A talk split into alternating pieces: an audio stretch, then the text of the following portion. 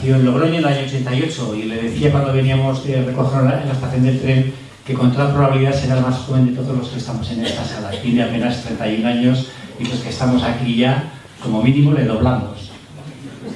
Bueno, aunque nació en Logroño, pronto se trasladaron a Málaga, donde cursó una doble licenciatura en Administración y Dirección de Empresas y en Economía. Y actualmente reside en Madrid, donde sigue con su formación, está en tareas todavía de haciendo la tesis doctoral y trabaja como profesor asociado, no como profesor ayudante en la Universidad Autónoma de Madrid. Eh, es autor de varios trabajos de investigación publicados en revistas tanto nacionales como extranjeras y es autor también de varios capítulos del libro. Quizá uno de los más interesantes es un trabajo eh, en colaboración con Carlos Sánchez Mato, que fue concejal de Hacienda del Ayuntamiento de Madrid durante tres años en el gobierno de Manuela Carmena demostrando que se pueden hacer políticas con miradas de izquierda desde, para gestionar lo público.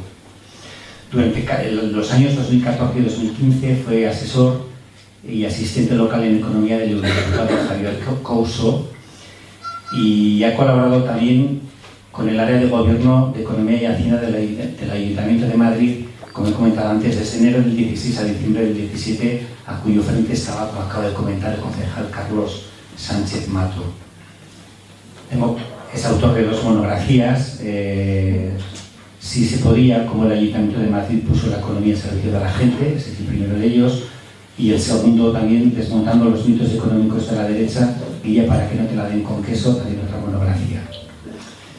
Bueno, pues poco más, darle la bienvenida y desde luego agradecerle muchísimo pues la disposición y la generosidad que ha tenido para, para dejar sus ocupaciones académicas, que son muchas, y venir pues a esta aldea que como ves pues te recibe con expectación y agradecerte además en por partida doble porque el mes pasado también estuve en Tudela con nuestros compañeros de la Escuela Social de Tudela. Y se me ha pasado antes el tema que va a tratar hoy es sobre la precarización del mercado de trabajo, una de las líneas de investigación que con más intensidad ha venido trabajando y las consecuencias que eso tiene, porque continuamente estamos viendo en los medios de comunicación, hoy por ejemplo habría los telediarios con el hecho de la tardía emancipación de nuestros jóvenes que llegan a los 30, 32 años para cuando van de casa. Es que les resulta imposible a nuestros jóvenes hacerse un proyecto vital cuando la inseguridad y la precariedad del trabajo es tan elevada. Yo creo que de todo esto nos va a comentar, así que tuya es la palabra, Eduardo, para por venir. Es que ricasco, onguietorri.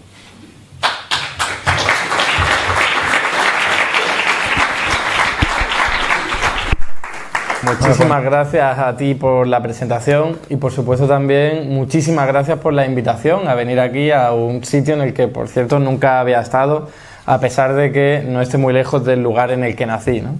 Y por supuesto también muchísimas gracias a todos vosotros y vosotras por estar aquí. Mi intención, como os comento, es eh, trasladaros, compartir con vosotros pues toda aquella perspectiva o planteamiento teórico que yo siempre utilizo para aproximarme a la realidad de nuestro mercado laboral, de nuestra economía, de nuestra sociedad, con el objetivo último de mm, proponeros también y compartir con vosotros y enseñaros una propuesta política sobre la que hemos trabajado muchísimo y que también tenemos escrito un libro en colaboración con otros economistas y otros juristas para darle solución al problema de la precariedad y del alto desempleo, porque las dos, como trataré de explicar eh, luego, van mm, de la mano de una forma muy intensa.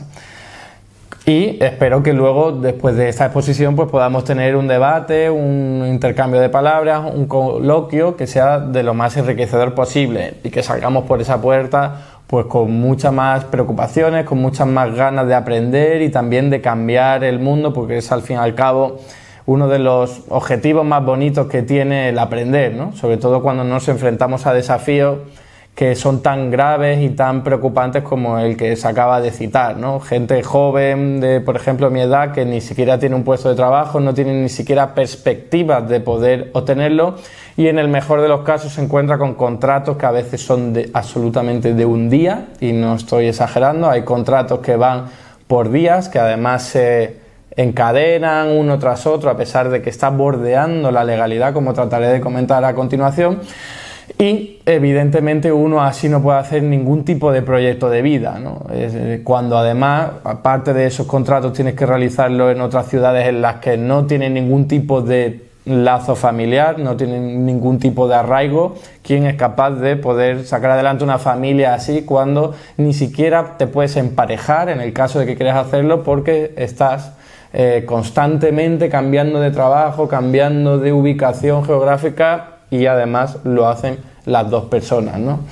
En ese caso, mm, trataré de empezar por una panorámica muy global de la situación laboral en el caso de nuestra economía española, porque me parece muy interesante hacerlo. A veces nosotros creemos que la realidad económica y laboral de nuestro territorio mm, ocurre en el resto de países y nada más lejos de la realidad. Lo que pasa es que nosotros lo que vivimos aquí tendemos a extrapolarlo a otras realidades y a veces no nos damos cuenta de la anomalía que sufrimos en este territorio, porque no sé si estáis al tanto de los datos, pero la tasa de paro de la economía española, que en la última crisis superó el 27%, que es una absoluta barbaridad de la fuerza laboral, y que actualmente ronda el 15%, ha estado estructuralmente siempre por encima del resto de economías de su entorno, muchas de las cuales son mucho más pobres que la economía española.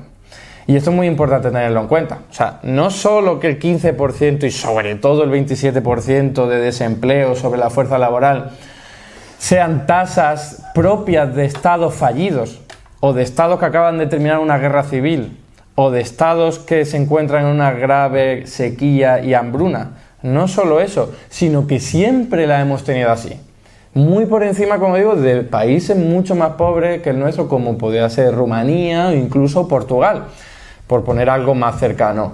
Fijaos, aquí después de esa constatación surge siempre una pregunta que no se suele hacer, que no se suele hacer y a veces cuando se hace se responde de una forma que deja mucho que desear, ¿no? Y sería, ¿por qué? ¿Por qué en nuestro país, en nuestro territorio, tenemos tasas de desempleo estructuralmente superiores a las de países que son mucho más pobres que el nuestro? ¿Qué es lo que explica eso?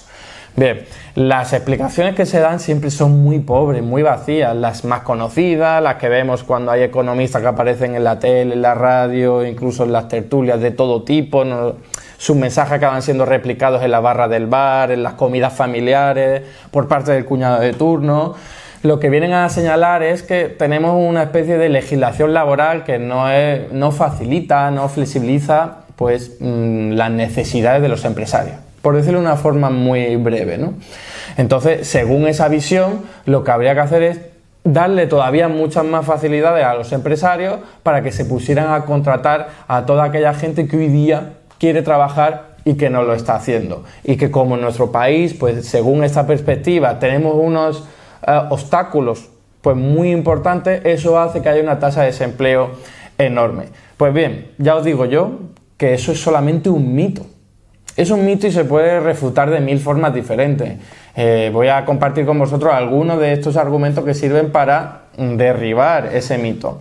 El primero es que tenemos una legislación que acorde a organismos oficiales, que no es que lo esté diciendo yo, como la OCDE, por ejemplo, tenemos una eh, se llama desprotección del trabajo, que quiere decir facilidad para despedir, facilidad para flexibilizar el tiempo de trabajo y las condiciones laborales, pues muy superior a la de otros países como el Reino Unido o como Alemania, que suelen ser puestos como ejemplos de mercados laborales muy eficientes, sobre todo porque tienen pleno empleo. No solo ese motivo, sino que cuando vamos a ver, y es clave que estemos aquí en, la, en Navarra, donde hay unas tasas de paro pues mucho mejores que las de, por ejemplo, la comunidad autónoma de la que yo provengo, como Andalucía, uno se da cuenta de que ya empieza a chirriar más, ¿no? Si tenemos la misma legislación laboral en Navarra y en Andalucía, ¿cómo es posible que en Cádiz haya unas tasas de paro tan disparadas en comparación a Navarra? Tiene que haber algo más, evidentemente. ¿Qué es lo que... Y bueno, y otro argumento que quería compartir con vosotros. ¿De verdad creéis que los empresarios se ponen a contratar cuando se les abarata, por ejemplo, el coste de despido o cuando tienen la posibilidad de pagar incluso menos impuestos por contratar a alguien o cuando tienen la posibilidad de pagar menos salarios que antes? No, No funciona así. Yo creo que cuando cualquiera de vosotros, si está cercano o está familiarizado con cómo funciona un negocio de cualquier tipo, ¿eh? un negocio de cualquier tipo, de cualquier rama que nos encontremos, la actividad eh, económica, nuestra eh, estructura productiva, sabe que un empresario contrata cuando le hace falta contratar. Eso es súper importante. O sea, nosotros podríamos bajar los salarios a cero bajar los impuestos a cero de los empresarios, imaginad un caso hipotético muy radical en el que seríamos casi esclavos, que si no necesita que haya un nuevo empleado en su tienda, en su establecimiento, en su empresa, no lo va a hacer. Y eso es fundamental entenderlo. Lo que hoy día explica que los empresarios en general eh, se pongan a contratar es la expectativa de mayor demanda, de mayor clientela y por lo tanto necesitan contratar a nueva mano de obra. Si esto fuese una tienda, un establecimiento y viésemos que entra mucha gente por esa puerta, pues para que no estén con los brazos cruzados esperando a que nuestros pocos empleados les atiendan, contrataríamos a nuevos empleados. Incluso contrataríamos a nuevos empleados para poner en marcha las nuevas máquinas, producir suficientes productos para atender toda la nueva clientela. Si por ahí no entra gente, entonces nosotros no vamos a ponernos a contratar. Da igual que el salario lo bajen a cero, da igual que eh, como digo, se paguen cotizaciones sociales nulas, ridículas o impuestos nulos. Lo que explica la evolución del mercado laboral, de las contrataciones, es que entre la gente por la puerta. Esa es la clave, es decir, que haya suficiente demanda. Fijaos, un dato que si os quedáis con él en la cabeza, pues mucho mejor para poder abordar ese tipo de conversaciones o debates a los que me estaba refiriendo antes. Lo da el Instituto Nacional de Estadística a través de una encuesta coyuntural trimestral del coste laboral y lo que hace es una pregunta a todas las empresas, grandes, medianas y pequeñas, incluso a autónomos, eh, que reza lo siguiente. ¿Por qué no contratas a nuevos trabajadores? El 94% de las empresas responde a esta pregunta con no necesito nuevos trabajadores. Fijaos, no está diciendo pago unos salarios demasiado altos y entonces no me compensa contratar a alguien, pago unos impuestos demasiado altos y entonces no me compensa, o tengo problemas con la competencia, que es el cuento mm, de siempre, el mito, el mantra. Pues fijaos, los datos están ahí, las encuestas responden que su que no contratan gente porque no lo necesitan, no por lo que yo me acabo de referir, que son siempre los típicos obstáculos que tendría una empresa. Pero además tenemos más datos si a alguien no les supone que esto es suficiente, puede acceder a la encuesta de acceso a financiación de las pequeñas y medianas empresas del Banco Central Europeo y ver cómo cuando se les pregunta a las empresas, grandes, medianas y pequeñas, autónomos incluidos, eh, cuál es su principal problema en su negocio, por qué no sale adelante o por qué no tiene suficiente beneficio, responden varios resultados, varias posibilidades, pero la primera posibilidad con más fuerza, casi el 33% de las empresas lo contestan, es no tengo suficientes clientes.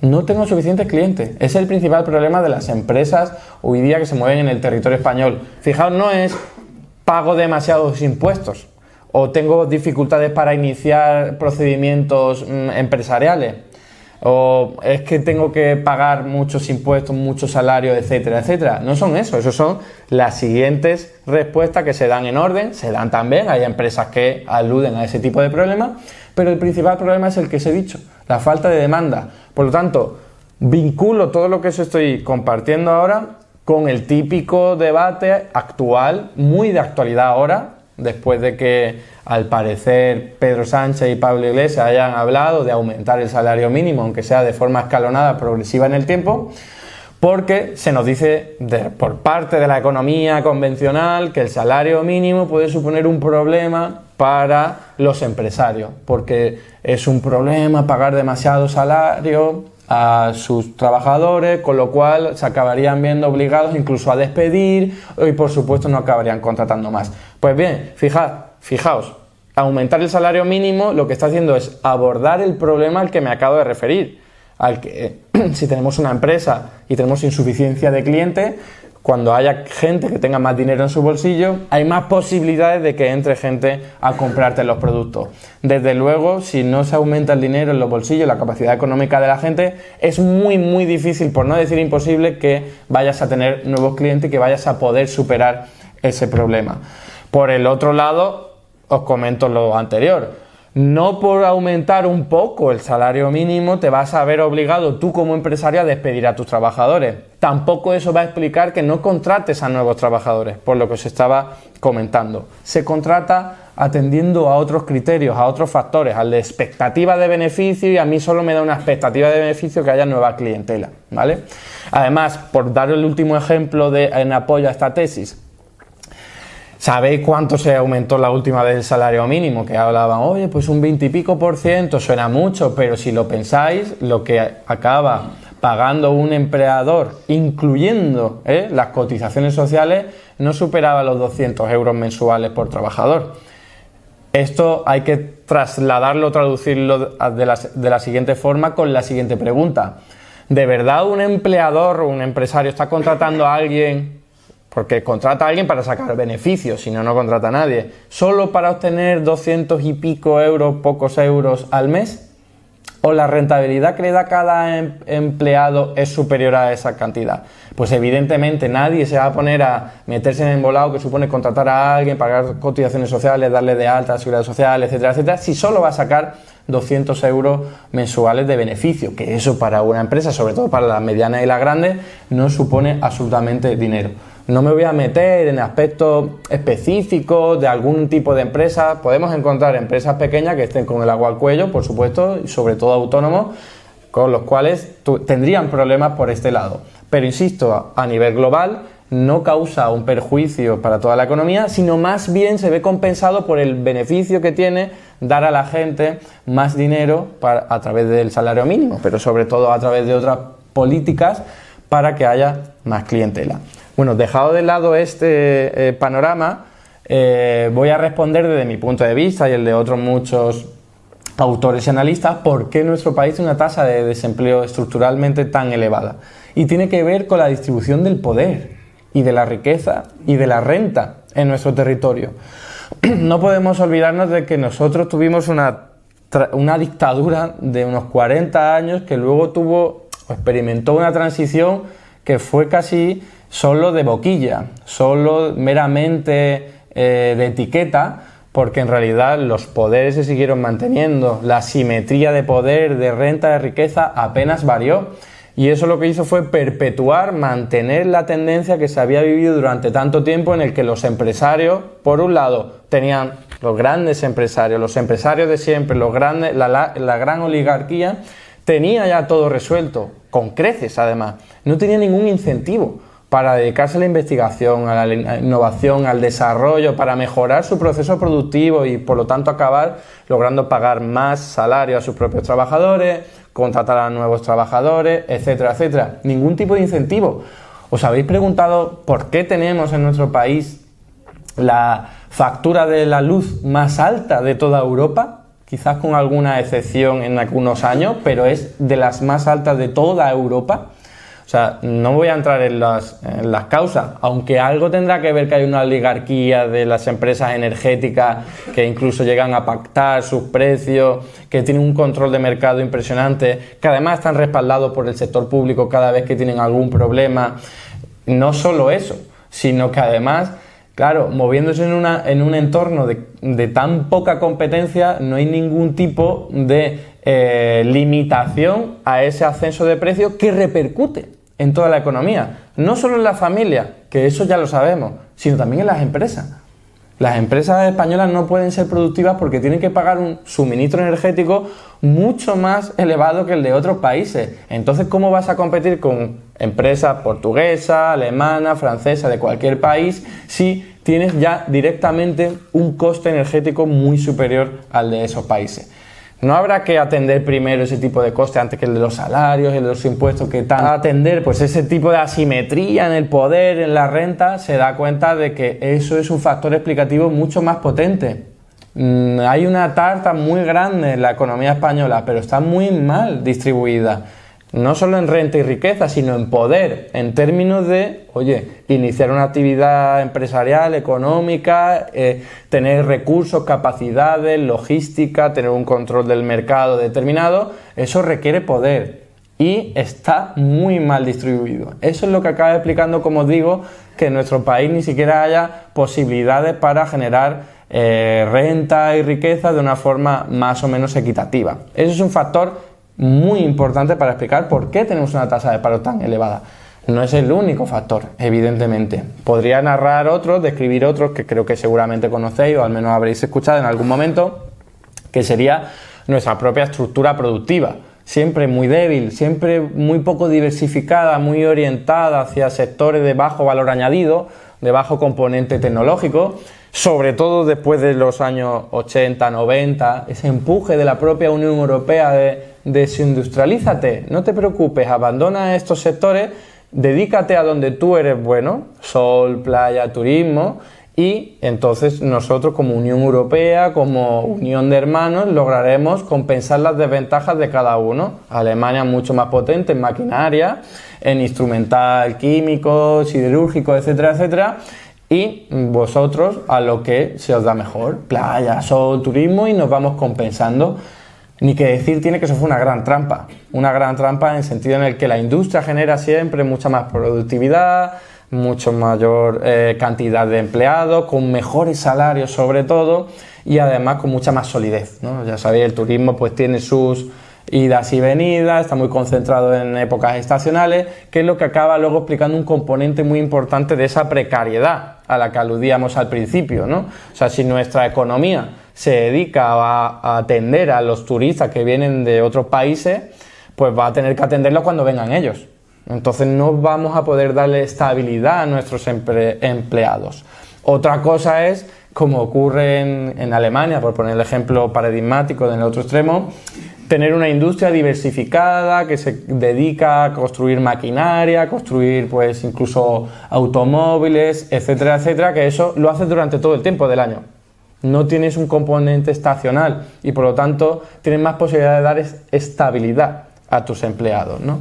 y mayor seguridad de vida, mayor eh, oportunidad de formar una familia, de tener una tasa de natalidad. A mí me hace mucha gracia, no sé si a vosotros también, cuando aparece últimamente está apareciendo demasiado.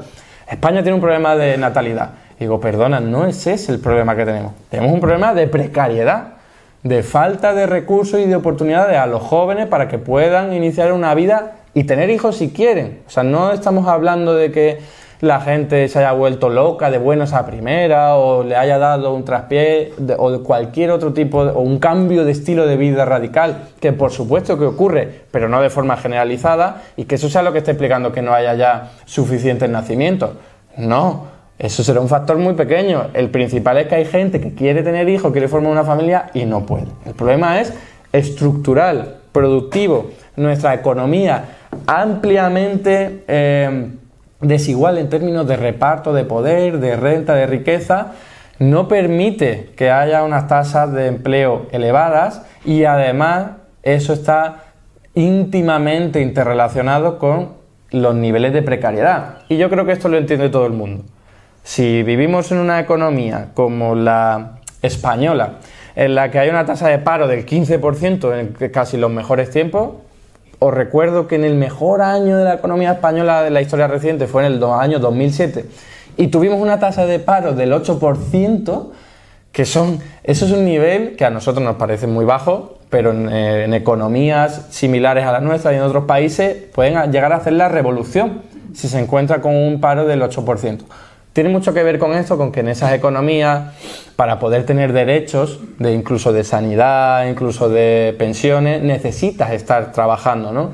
Nosotros tenemos un sistema público de prestaciones y de servicios que es más garantista y por lo tanto ofrece mayor cobertura. Pero en cualquier caso sigue siendo una barbaridad. Como digo, ¿qué pasa cuando hay 3 millones de personas desempleadas que quieren trabajar? Que es lo que hoy día ocurre, 3 millones de personas se traduce ese 15%. Porque cuando yo estoy trabajando, digo, tengo mucho miedo de que me arrebaten mi puesto de trabajo. Lo que voy a hacer es decir sí guana a lo que me comente mi empresario con tal de que no me eche. Si mi empresario viene y dice, oye, hay que apretarse el cinturón y bajarse un poco los salarios, tener menos vacaciones, venir hacer horas extraordinarias, etcétera, etcétera, yo voy a decir que sí, porque tengo un miedo enorme a que esos 3 millones de personas, alguna persona me arrebate el puesto de trabajo. Es una cuestión de lógica, siempre ha ocurrido en términos eh, de economía clásica, en marxismo se le llama ejército industrial de reserva.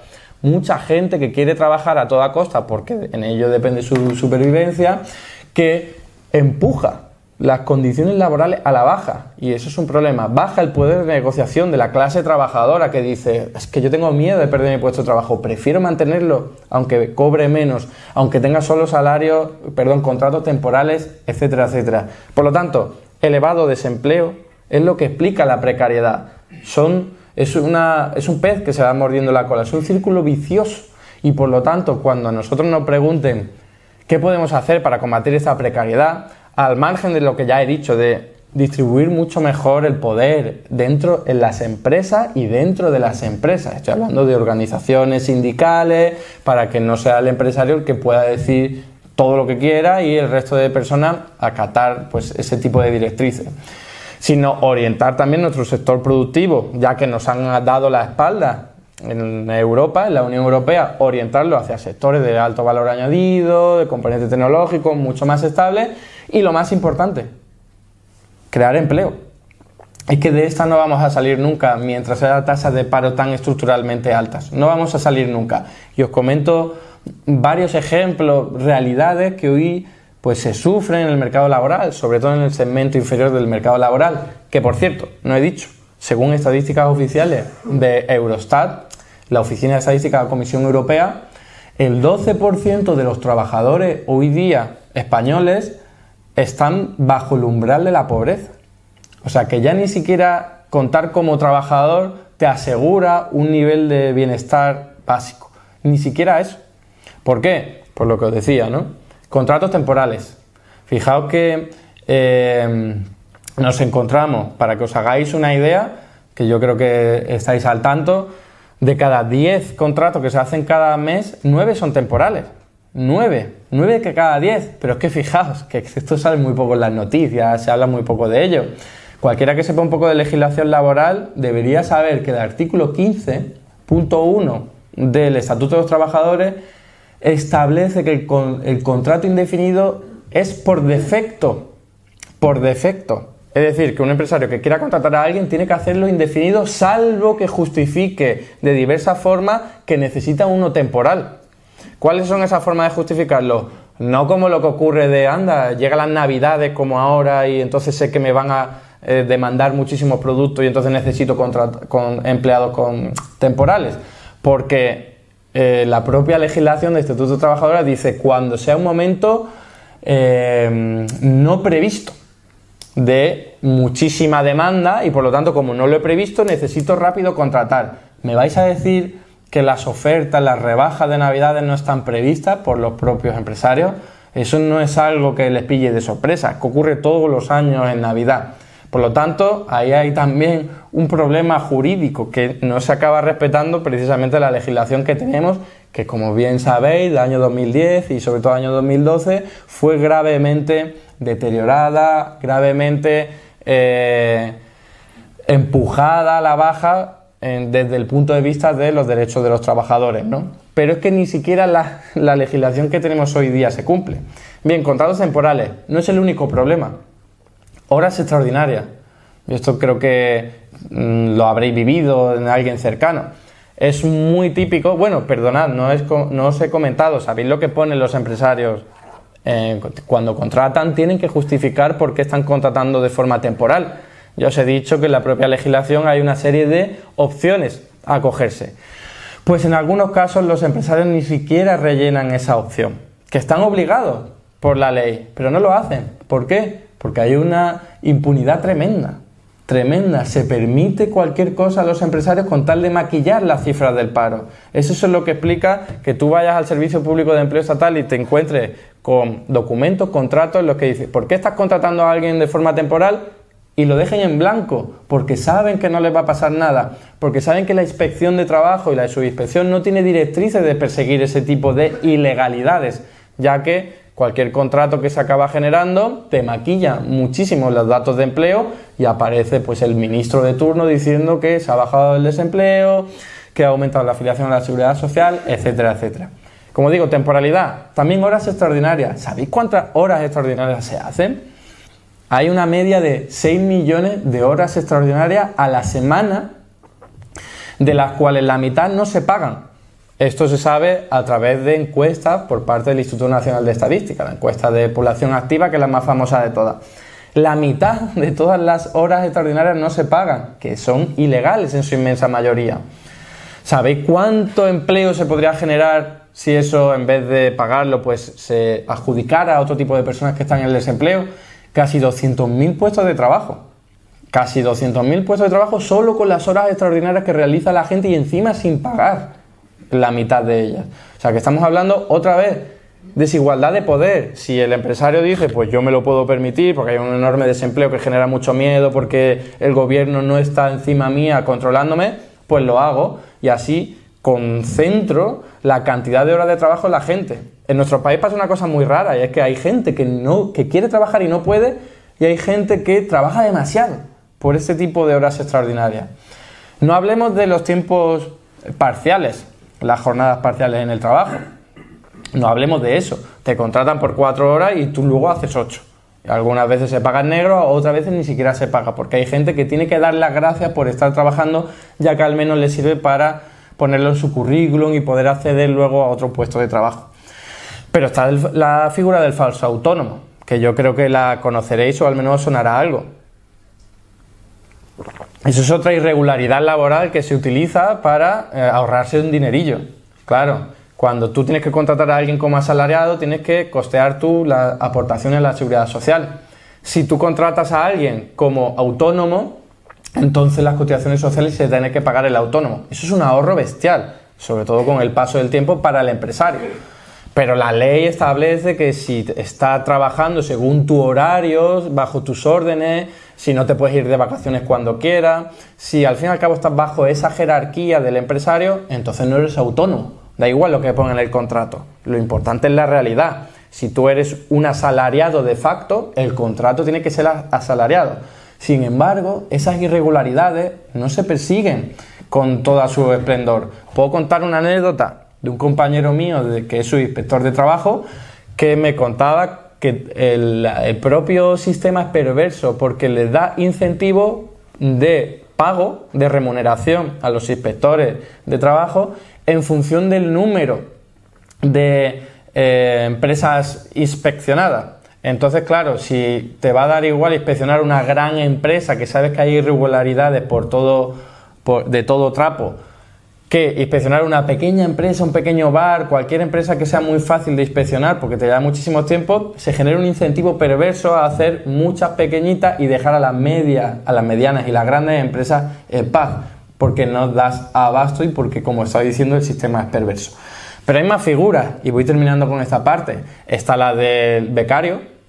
En teoría, un becario tendría que ser una persona que va a, a un centro de trabajo a aprender pues a poner en marcha lo que ha aprendido en la universidad o en cualquier centro de estudio, a que le enseñen y le, eh, y le puedan pues otorgar conocimiento y que así aprenda habilidades y no que haga el trabajo de una misma persona cobrando la mitad si cobra algo, que es lo que ocurre desgraciadamente. O sea, todas las encuestas de asociaciones que se dedican a preguntar a los becarios qué tipo de trabajo están realizando, pues tenemos que un 60%, 60 responden que hacen exactamente el mismo trabajo que el compañero de al lado que tiene un contrato. Lo que pasa es que el becario pues apenas le está suponiendo coste. Y aquí se han incorporado incluso ahora los contratos de prácticas.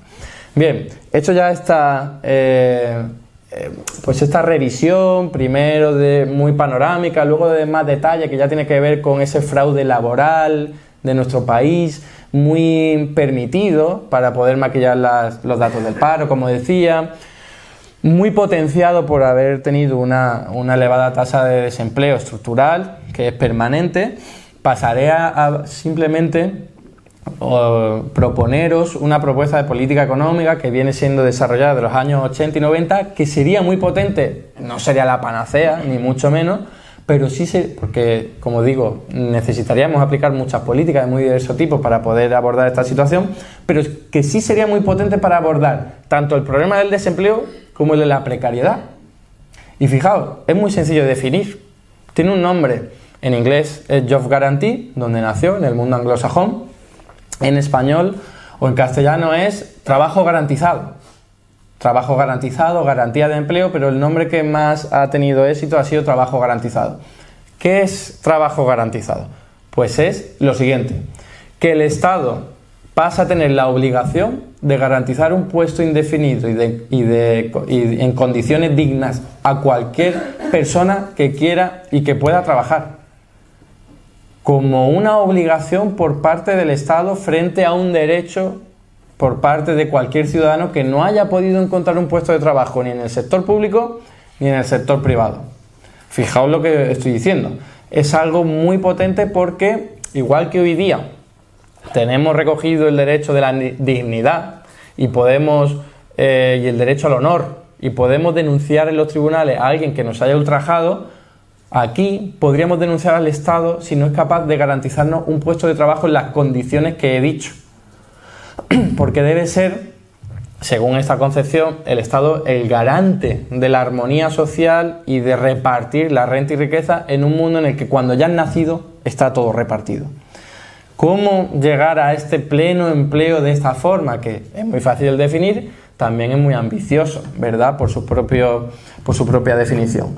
Bueno, pues los propios teóricos del trabajo garantizado mm, abordan las dos típicas preguntas que siempre surgen de la siguiente forma.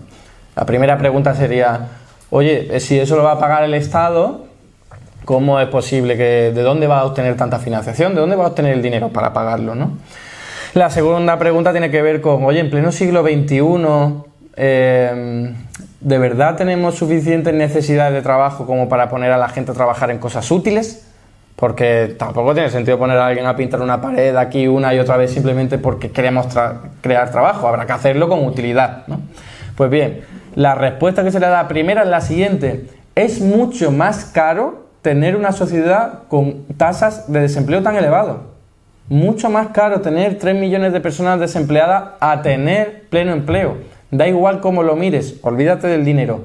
Piensa en los problemas que hoy día tenemos por tener tasas de, paro tan elevadas. La primera, midiéndolo en términos monetarios, ¿eh? para que la gente que pues siempre esté pensando en eso, que nos, em-, nos empuja ¿eh? a pensar siempre en dinero en vez de pensar en rentabilidad social, etcétera, etcétera, pero vamos a Vamos a hacerlo, vamos a jugar con su regla de juego para vencerlo en su terreno de juego y es lo siguiente. ¿Cuánto dinero hoy día gastamos en prestaciones por desempleo? Muchísimos millones de euros. ¿Cuánto dinero gastamos en subsidio de desempleo? También unos cuantos miles de euros. ¿Cuánto dinero gastamos en dar ayudas a familias que no tienen suficientes recursos? También muchísimo dinero público. ¿Cuánto dinero gastamos en atender problemas de enfermedad derivados de estar mucho tiempo en el desempleo. Problemas psicológicos, problemas de autoestima, problemas al final de tu propio organismo sufriendo las consecuencias. Muchísimo dinero público. ¿Cuánto dinero gastamos en intentar controlar la delincuencia a la que se ven empujados muchas de estas personas que no tienen ningún tipo de posibilidad de sobrevivir estando tanto tiempo en el desempleo? Muchísimo dinero público en fuerzas de seguridad, en control de fraude laboral, de fraude de impuestos sobre todo, incluso me atrevería a decir centros penitenciarios, cualquier tipo de servicio que intente paliar los problemas derivados del desempleo, cuando en realidad todo ese tipo de problemas nos los quitaríamos de un plumazo, muchos de ellos, otros poco a poco, si todo el mundo tuviese garantizado un trabajo digno con un suficiente nivel de renta para poder sobrevivir y tener pues esa existencia material garantizada. Muchísimo menos prestaciones, subsidios, ayuda a gente necesitada y por supuesto muchísimos problemas de enfermedad, de autoestima, etcétera, etcétera, de delincuencia, etcétera, etcétera. Entonces, da igual el cálculo que hagamos. Sabemos que siempre va a ser mucho más rentable en términos sociales e incluso económicos tener una sociedad armoniosa, que viva en paz, que viva sana, saludable y no una que tenga 3 millones de puestos de trabajo, un 15% de desempleo. Además, si alguien quiere bajar a los datos, Mm, yo le puedo ofrecer. En ese libro que nosotros escribimos hicimos un cálculo, de verdad os lo prometo, muy moderado para que no se pudieran quejar y no pudieran acusarnos de exagerados, etcétera, etcétera, que calculábamos cómo, cuánto nos costaría crear empleo a todo el mundo con un salario de 1.000 euros mensuales, que es lo que suponemos que al menos, yo sé que en Navarra quizás los precios están más elevados, pero gente, cuando yo voy a hablar de esto en Almería, pues dicen, ostras, pues 1.000 euros está bastante bien, ¿no? Por poner ese ejemplo. Eh, ¿Cuánto costaría? un salario de 1.000 euros a todo el mundo que hoy día quiere trabajar? Pues, aunque yo sé que todos nos perdemos con los números grandes, sería un desembolso de 15.000 millones de euros que cuando le descuentas todas las ventajas por cotizaciones sociales, por todo lo que vas a recaudar debido a que esa persona va a pagar por IRPF, va a aumentar las ventas, se va a pagar más por IVA, se va a pagar más por impuestos de sociedades, etcétera, etcétera, con un cálculo, como os digo, muy moderado, el coste neto el 2% del PIB. Crear empleo para todo el mundo con las ventajas sociales que tiene. 2% del PIB, que yo sé que nos perdemos, pero os voy a dar una serie de datos para que comparemos. Hasta ahora, rescatar a la banca nos ha costado 6 puntos porcentuales del PIB. La corrupción se valora en casi 5 puntos porcentuales del PIB cada año, simplemente en contrataciones y licitaciones absolutamente irregulares, en los que se inflan precios para ayudar a tus amiguitos de turno. En ayuda a la Iglesia Católica se estima que hay casi un 1% del PIB cada año. En compra de armamento militar, a veces en solo un año logramos superar el 1% del PIB. Podría daros muchos más datos, pero creo que no es necesario. Lo que quiero transmitiros es que crear empleo para todo el mundo es mucho más barato que lo que ya hoy día nos estamos gastando en cosas como las que os estaba comentando, sin hablar de rescate autopista, ni ayudas a planes de pensiones privados, ni ayudas a empleados, a empleadores para que contraten que además no sirven para nada pero se ahorran un dinero, etcétera, etcétera. ¿Y cuál es la segunda pregunta? Ya con esto voy pasando a la parte final de mi exposición y terminando. La segunda pregunta de, oye, ¿tenemos suficiente trabajo útil a realizar o vamos a poner a la gente a hacer cualquier tipo de trabajo? Bien, pues también hay que cambiarse las gafas con las que estamos acostumbrados a acercarnos a la realidad y hacerlo de la siguiente forma. Ver que hoy día hay muchísimo trabajo, muchísimo, que se está realizando pero que no se está pagando. Trabajo entendido como cualquier esfuerzo físico o psicológico que redunde en beneficio de nuestra comunidad y me estoy refiriendo al cuidado que se hace en las casas por parte sobre todo de mujeres, a adultos dependientes, personas enfermas, niños y niñas, muchísimo trabajo que ya se está realizando pero que no se paga, que no se visibiliza, no se dignifica, no se remunera, no, no se le da ningún tipo de estatus social. Pues si incluyésemos todo ese tipo de trabajo en trabajo remunerado, ya crearíamos muchísimos puestos de trabajo. Os voy a dar solo un dato aproximativo. Si uno coge la encuesta de empleo del tiempo del Instituto Nacional de Estadística, se da cuenta que el número de horas que se dedica, sobre todo madres, pero también padres, al cuidado de niños en el hogar, es el equivalente a la generación de un millón y medio de puestos de trabajo a jornada completa. El número de horas eh, eh, que se dedica a cuidar a niños, equivalente, si lo convirtieras en trabajo a jornada completa, un millón y medio. Eso no quiere decir que haya que crear todos puestos de trabajo. Evidentemente, los padres si quieren cuidar a su hijo en su casa pueden hacerlo sin ningún tipo de problema. Es solo para que veáis la cantidad de trabajo que hay ahí, invisible, mm, marginado, invisibilizado, etcétera, etcétera, no dignificado, que podríamos, pues eso, visibilizarlo, pasar a la esfera pública, preocuparnos de remunerarlo, etcétera, etcétera. Pero además, hay mucho trabajo que hoy día no se realiza ni pagado ni no pagado, que es súper importante para nuestras sociedades. No solo hablo del cuidado este de aumentar pues todo tipo de cuidados de educativos, sanitarios, o sea, simplemente con contratar a más personal sanitario se reducen las listas de espera en la sanidad pública.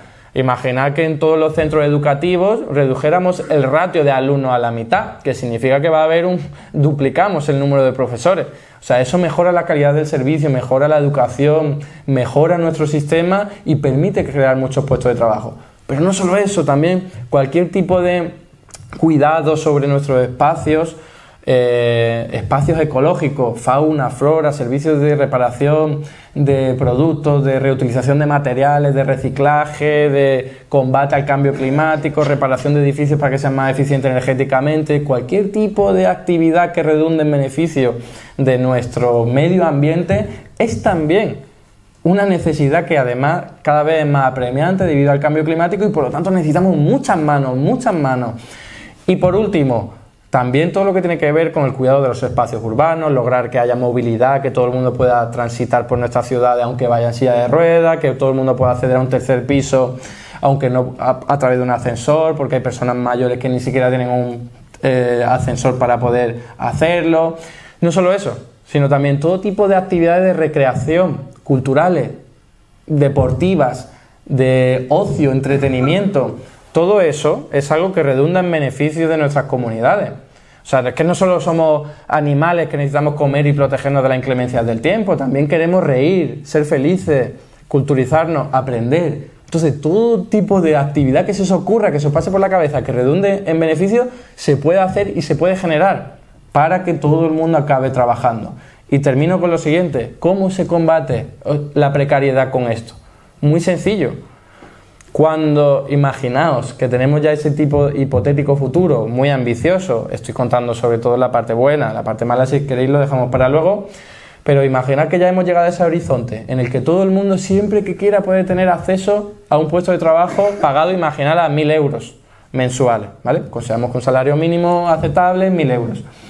¿Qué pasaría si yo estoy trabajando en el sector privado por 900 euros?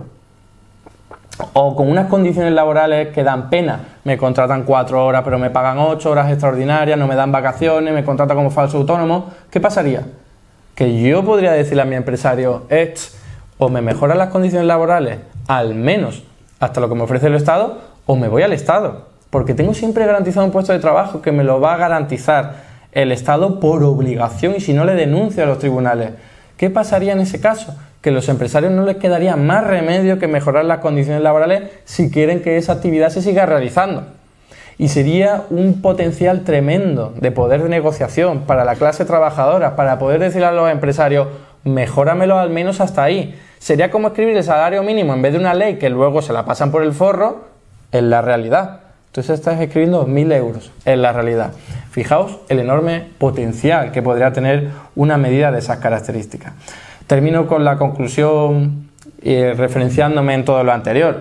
O sea, por un lado, en nuestro territorio español tenemos que ser conscientes de que hay un problema estructural que tiene que ver con poder muy mal distribuido. Necesitamos cambiar esas reglas de juego, que no haya oligopolios, que no haya grandes empresas que arrasen con todo tipo de mercado, que dentro de los centros de trabajo el poder está mejor distribuido, que no, el empresario pueda hacer lo que quiera, como hoy día ocurre, orientar nuestro centro productivo, nuestro modelo productivo hacia algo mucho más valorado en términos tecnológicos, productivos, etcétera, etcétera, no solo turismo de sol y playa de bajo valor añadido, lograr combatir la eh, fraude laboral, perseguirlo mucho más, que hoy día hay dejación de funciones en ese ámbito, y por último, mucho más importante, crear empleo para combatir el desempleo y también la precariedad. Hacerlo a través de trabajo garantizado, que sería una especie de empleo diferente al, público convencional, o hacerlo de cualquier otra forma, es ya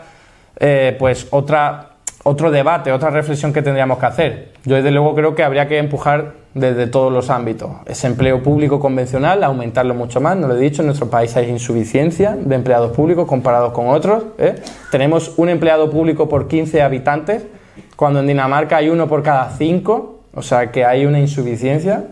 Y, por supuesto, empleo garantizado porque creo que es la forma más potente y más factible de combatir tanto el desempleo como la precariedad. Nada más, lo dejo aquí. Muchísimas gracias por la atención.